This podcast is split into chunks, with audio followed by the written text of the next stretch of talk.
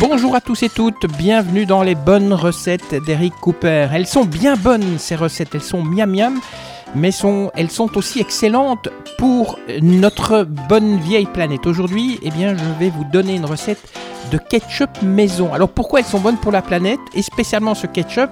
Eh bien parce que vous allez le mettre dans un bocal de verre et que vous ne devrez pas acheter un bocal en plastique ou un tube en plastique chaque semaine avec votre condiment préféré. Et ça permet bien sûr de réutiliser le bocal en verre, de le réutiliser et encore et encore et encore. On appelle ça le zéro déchet.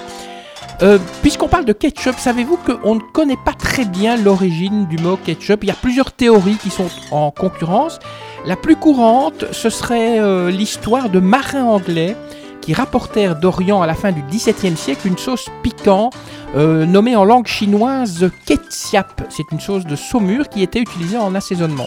Au début du XVIIIe, cette sauce arrive sur les tables du peuple malais, où les colons anglais l'ont découverte d'ailleurs. Elle était désignée sous le terme kikap ou kekap. Transformé par les Anglais, ce mot a donné le nom ketchup.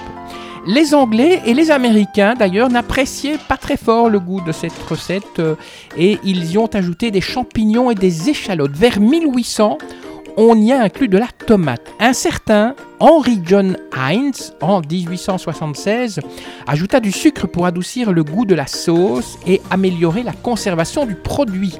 Ainsi donc, le ketchup indonésien serait devenu le tomato ketchup que l'on connaît. Alors c'est une sauce, hein, le ketchup, que l'on consomme tel quel à froid ou légèrement réchauffé dans un bol, parce que cette sauce est déjà cuite. Euh, on la réchauffe par exemple pour éviter de refroidir les plats qui l'accompagnent. On peut la mélanger à de la mayonnaise aussi. Euh, c'est un mélange qui se fait au dernier moment car la mayonnaise se conserve très mal sans ajout de conservateur et c'est vrai qu'après un certain temps, l'émulsion devient très instable. D'autres utilisations du ketchup. Le ketchup était parfois utilisé notamment dans les films amateurs pour imiter une hémorragie. Il a d'ailleurs été une option pour imiter le sang dans le film Psychose de Alfred Hitchcock dans la célèbre scène de la douche.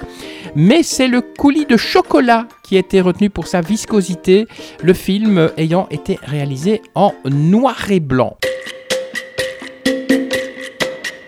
La recette du ketchup que je vais vous donner aujourd'hui, elle vient du calendrier zéro déchet de Terre Vivante. N'hésitez pas d'ailleurs à aller jeter un œil hein, sur leur site. Ils ont plein de livres intéressants et commandez déjà votre calendrier euh, Terre Vivante pour l'année prochaine. Alors qu'est-ce qu'il vous faut pour faire ce ketchup maison? Donc pour 2 litres de ketchup, il vous faut 2 kg de tomates type cœur de bœuf, 2 oignons, 3 cuillères à soupe d'huile d'olive, des épices en grains. Il vous faut une cuillère à soupe de fenugrec, une cuillère à soupe de coriandre, une cuillère à soupe de moutarde, une cuillère à café de poivre.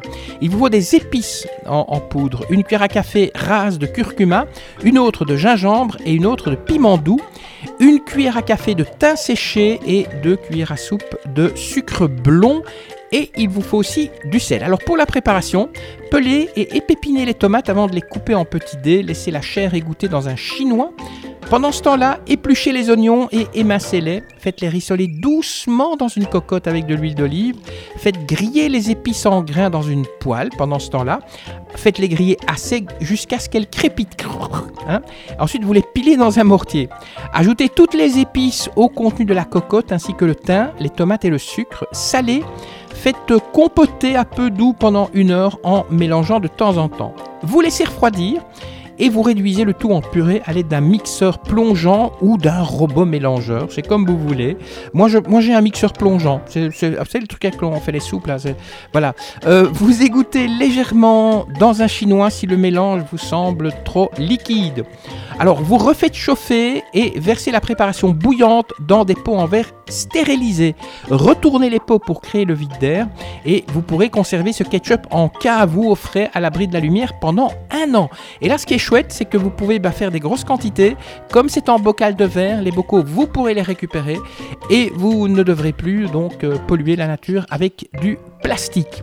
Vous allez me dire, d'accord, imaginons qu'on utilise du ketchup pour la cuisine, qu'est-ce qu'on peut boire? Eh bien, moi je peux vous dire, ça va dépendre de, de quel aliment va accompagner le ketchup. Si par exemple vous mettez votre ketchup euh, avec des frites. Moi, je ne l'ai jamais fait, je préfère les frites mayonnaise. Eh bien, ce sera un vin blanc Coteau du Loir, Beaujolais, Village ou Bordeaux. Si par contre votre euh, ketchup accompagne de la volaille, là ce sera un vin rouge comme du Sancerre, du Chirouble, du Haut-Médoc. C'est une omelette qui va accompagner votre ketchup, et eh bien là c'est du vin rouge comme du Saint-Aubin, du Savigny-les-Beaunes. Euh, vous allez manger un veggie burger avec euh, votre ketchup, et eh bien c'est toujours un vin rouge, euh, du Beaujolais, Village, du Pinot Noir ou du Gamay. Et alors le dessert Ah ah Quel dessert allez-vous manger après avoir inondé votre plat de frites ou, je ne sais pas, ou votre veggie burger avec du ketchup comme je le fais? Eh bien tout simplement une tarte à la tomate, puisque la tomate, sachez-le, c'est un fruit. Alors vous trouverez cette recette euh, dans petitchef.com hein, de tarte à la tomate. Et je voulais vous dire aussi que j'ai trouvé un chouette site qui permet de savoir quel vin pour accompagner quel, euh, quel plat. Euh, www.vin-vigne.com. Franchement, n'hésitez pas à aller sur ce site hein, si vous avez, euh, par exemple, vous voulez savoir avec quels légumes vous devez boire quel vin. C'est un site absolument extraordinaire. Et j'oublie quelque chose aussi quelle bière boire avec ça? Parce que vous allez me faire des bonnes frites avec du ketchup. Et eh bien là, choisissez une bière d'abbaye comme de la Maretsu, de la Floref, de la Grimbergen ou de la Val-Dieu. Allez, hmm, j'en salive déjà, je me dis une bonne Grimbergen. Allez, je vous laisse bien sûr déguster tout cela en musique. Alors, quelle est la musique qui va accompagner votre ketchup? Eh bien, puisque le ketchup en fait nous vient de Chine au début, il y a bien longtemps, je vous propose un super album, celui de Jean-Michel Jarre, Concert en Chine, et je vous propose que l'on se quitte avec un extrait de cet album. Bon appétit et à la prochaine fois.